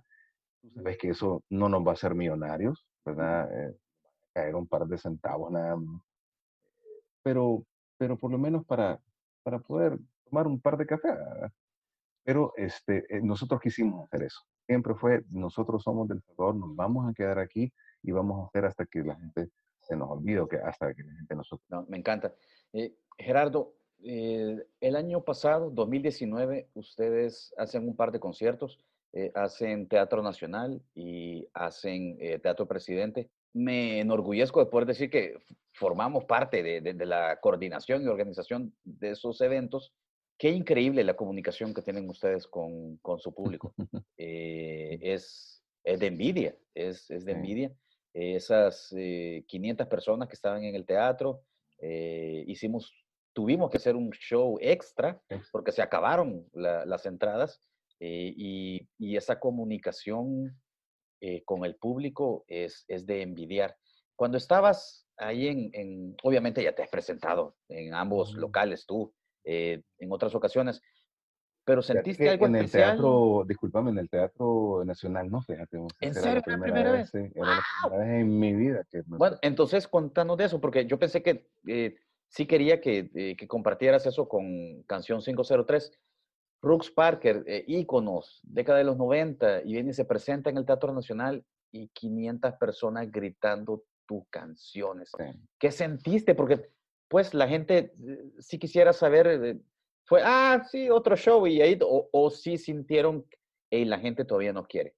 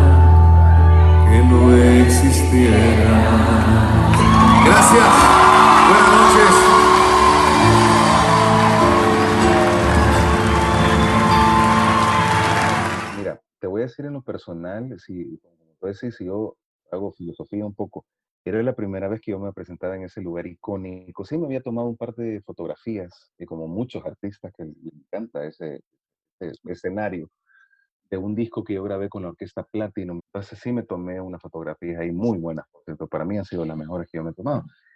Pero estar en ese lugar tan, este, tú sabes que, que en un lugar histórico como ese, tú sentís las vibras de la historia adentro, en cada rincón, en cada asiento, en los baños, en los, en los camerinos, tú sentís que hay historia, ya estamos hablando de 100 años. Em, Entonces, tenía como mis miedos, fíjate, porque realmente acordate que el Teatro Nacional queda en una zona bastante complicada, eh, eh, no hay mucha accesibilidad, era un viernes, no me acuerdo qué, qué día era, a esa hora mucho tráfico, la gente sale a, a trabajar, bueno, entonces dije, "Mm, no sé, eh, pues dije, eh, ahí estamos eh, ya en algo, ¿verdad? Y tuvimos que hacer esa segunda eh, presentación. Pero lo que yo sentí en esa ocasión, y yo te puedo decir, para mí, en, en memoria a, a esta altura de mi vida eh, y de mi edad, ha sido para mí el mejor concierto. ¡Wow! Ha sido el mejor concierto, ¡Wow! No por la cantidad de gente, sino por la gente que estuvo, era la gente que tenía que llegar. Volteaba a ver hasta allá arriba, ah, disfrutando, sonriendo, llorando, y con aquella sonrisa. Bueno, tú estuviste ahí y yo, y yo, yo miraba a una pareja, un chero de, de- de nuestra época, cantándole a su mujer en frente, primera fila, cantando las canciones a su esposo, ¿verdad? Y todavía lo felicité, ¿verdad? Yo eso te quería preguntar. eh, Yo vi dos personas llorando. ¿Alcanzaste a ver a alguien llorando? Sí, sí, sí, por supuesto. Estaban ahí enfrente eh, y cantándole el esposo a su esposa y mirándose, te acordás, ¿verdad? Eh, incluso supe que algunas parejas que habían llegado eh, se les había declarado con, con, con, con unas canciones de nosotros y me lo, me, lo, me- lo llegaron a decir después del concierto. Entonces sí, para mí fue algo icónico, fue como una, no quiero ser como dramático ni, pero fue como una despedida como una despedida de una, de una etapa de la música Wow. salvadoreña, ¿verdad? Eh, no te puedo decir si vamos a hacer concierto o no, se supone que lo íbamos a hacer el próximo, eh, este año, que me fue, este año en octubre, te acordás que lo habíamos mencionado, Sí. pero con esto que se vino, pues lo dudo posiblemente lo pero, pero creo que fue eh, el regalo de la gente eh, hacia nosotros y nosotros por el lugar y por el tipo de show que nosotros le prestamos, que ha sido una de las mejores de calidad ofrecimos, los temas muy bien interpretados, con en los mejores músicos que yo he tenido en, de, de una presentación en vivo. Eh, ni se diga, ¿verdad? El lugar ni se diga. Yo le disfruté muchísimo, muy pocas veces, puede ser la única que me han hecho llorar al final del concierto. ¿verdad? Eso está plasmado también eh, en los videos. eh, me sacaron de onda. O sea, ya estaba cantando como quisiera, Es que no te dejaban cantar. Sí, sí, no, yo se me di cuenta. ya no pude seguir. No podía seguir. y la gente como que, como que se, se- se impregnó de lo que yo estaba sintiendo por dentro, de mi silencio total. Y fue una experiencia maravillosa. Siento que para mí, en lo particular, sí ha sido el mejor concierto. Hemos tenido conciertos mucho más grandes, masivos y lo que tú querrás, pero ese había ese sentimiento. Eh, Gerardo, acabas de mencionar eh, el cariño de la gente, acabas de mencionar la música salvadoreña. Nos quedan tres preguntas y una de ellas es, es de rigor, que siempre se la hago a, a la- a los invitados. Eh, tú mencionas la música salvadoreña. Ese cariño demostrado con dos shows, Teatro Nacional, eh, la gente gritando y, y- y todo eso, ¿La escena salvadoreña crees que puede crear un par de bandas así que logren eso? Tú ayer eh, eh, me mencionabas fuera de micrófono también que eh, tú ves cada vez más cerca el fin de esa línea musical romántica, de, de, la canción de amor, de todo eso. ¿Tú crees posible que la escena salvadoreña pueda producir un par de Rooks Parker más? ¿O ya no se puede? Porque la- la misma escena salvadoreña ya está en otra cosa y, y mejor no soñar. Fíjate que yo creo que sí se puede. Eh, yo creo que sería imprudente decir, mira, eso ya se acabó, es- eso es imposible, porque nada, nada es imposible. Realmente, lo que pasa es que los elementos están. Mira, yo me he sorprendido, bueno, te mencionaba que yo en este concierto tuve la compañía de unos músicos, pero fantásticos.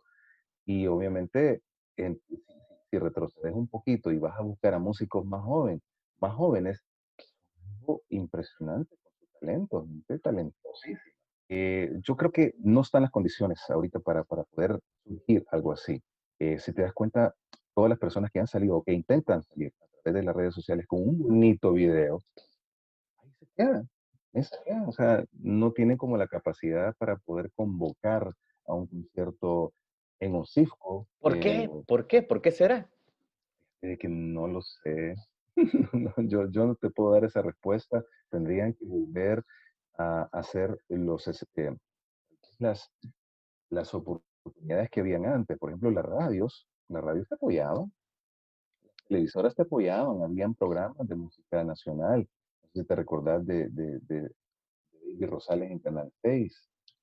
eh, del 6.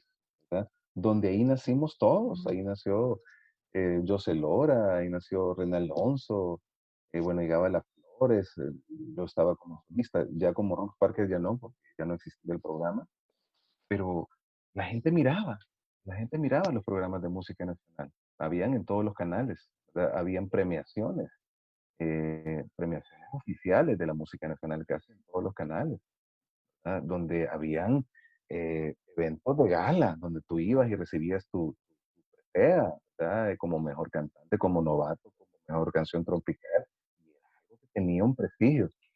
Entonces, eso ya no existe, realmente. Las canciones eh, que tú escuchabas en las radios en los primeros 10 lugares eran, eran nacionales, y ahora ya no existe. Y en todos los géneros, no, no, no hablo solamente del de nosotros, todos los géneros. Pues tienen que haber esa apertura de los medios de comunicación, de darle espacio a la gente. Te voy a confesar de que también tiene mucho que ver la calidad bajó. Bajó, este, después de los 90, esa cresta tuvo un bajón. No sé por qué razón empezaron a salir eh, tal vez gente con muy poca eh, preparación artística, eh, musical, ¿verdad? No, no, no, no lograron este, mantenerse. Entonces la gente empezó a decir, no, ¿cómo va esto? Un rechazo. rechazo total. De, de- yo sentía obviamente la diferencia cuando aparecían alguien de México, de Argentina, de Estados Unidos, entonces la gente se quedaba con lo, con lo internacional. Y acuérdate que las, las radios vivían de, de- de la audiencia y dijeron, bueno, pongamos la que la gente le Y hablando de precisamente que la escena está en esta dificultad, ¿qué consejo le daría Gerardo Parker a un chavito que va comenzando? El, eh, la semana pasada presenté una canción eh, en radio con un chavito que tiene 17 años y me encantó la canción, me gustó y todo, pero me da miedo que pase eso, lo que tú estás diciendo, de que ahí se va a quedar. Y el video buenísimo. ¿qué le dirías tú a este chavito que va comenzando? ¿Y qué consejo le daría a Gerardo Parker? Bueno, mira, yo creo que lo que tienen que hacer, lastimosamente, tienes que ir del país. El país no está en las condiciones. Si tú quieres ser conocido en, en, en, en El Salvador, ¿verdad? tienes que ser conocido en otro país.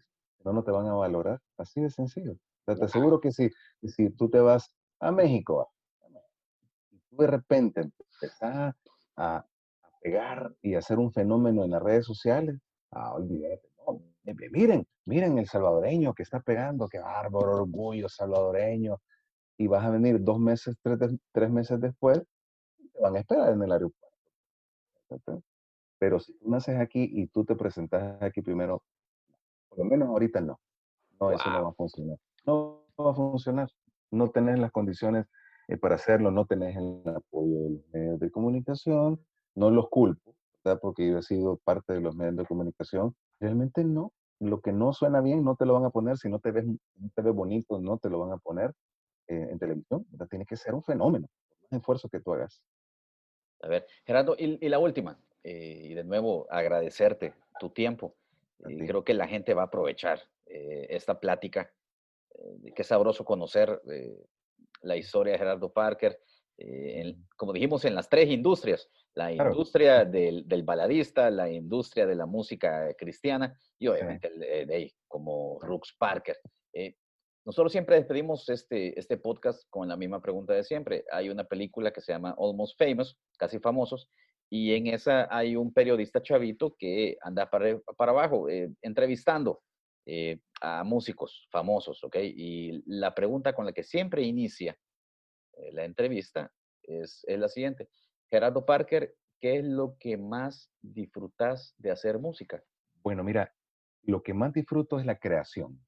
Definitivamente crear fue eh, el, el don que Dios me dio. Definitivamente, eso no lo tengo ninguna duda, desde que yo empecé a trabajar en un estudio de grabación y que empecé a darme cuenta que yo podía inventarme melodías eh, con una letra que me daban, ¿verdad? Eh, que es un, un talento que no todos lo tienen, porque tú puedes ser un excelente músico, puedes ser doctorado en música, eh, tener una, una licenciatura en, en- composición y en piano, y si te dan algo que decir, mira, ponerle melodía a esto, no lo vas a lograr hacer, ¿verdad? Es un talento diferente. Entonces, la creación, que ha sido lo que me ha dado de comer durante muchos años, 30 años, 25 de años, en los estudios de grabación, es lo que más disfruto. O sea, el ver, decir, "Eh, quiero ver cómo lo voy a hacer, esto, esto me suena bien, y después ver al bebé hecho eh, desde un principio hasta el final y que salga al aire, llámese canción, llámese un comercial que yo hice, es algo gratificante y es algo que siempre voy a disfrutar, siempre lo estoy disfrutando, la creación. Gerardo Parker, muchas gracias, un abrazo, eh, que tu familia esté bien, mucha salud en estos tiempos y la gente espera que cuando todo esto pase podamos disfrutar de un concierto más de Rux Parker acá, hey, o en Estados Unidos. Eh, vamos a pedir visa, ¿ok? Excelente, Moisés, gracias por, por la oportunidad que tú me das. Eh, de verdad ha sido un placerazo. Yo creo que nunca habíamos hablado tantas cosas de este servidor en ningún medio, te lo puedo decir. Eh, tocaste temas bastante interesantes de mi vida que, que me hiciste recordar también. Eh, excelente tu propuesta de canción 503, buenísima onda. Yo creo que de las pocas personas que, que sigue apoyando la música nacional y ojalá que, que este proyecto se vuelva enorme y que volvamos otra vez, así como en los años 90, a poder disfrutar de la música 100% nacional. Un abrazo, Gerardo. Pásela bien. Pues, Bye. chao. Cuídese. Nos vemos. Cuídense mucho. Canción 503 es gracias a una cortesía de ProMúsica. ProMúsica, entretenimiento y música a la medida para su evento. Y The Great Marshall, Men's Grooming Parlor. La experiencia de Great Marshall es la de cortes clásicos, música y estilo para los que saben. Haz tu cita al 7743-4284. Nuestro protocolo de seguridad para nuestros clientes y staff nos permite atenderte como te lo mereces. The Great Marshall, Men's Grooming Parlor.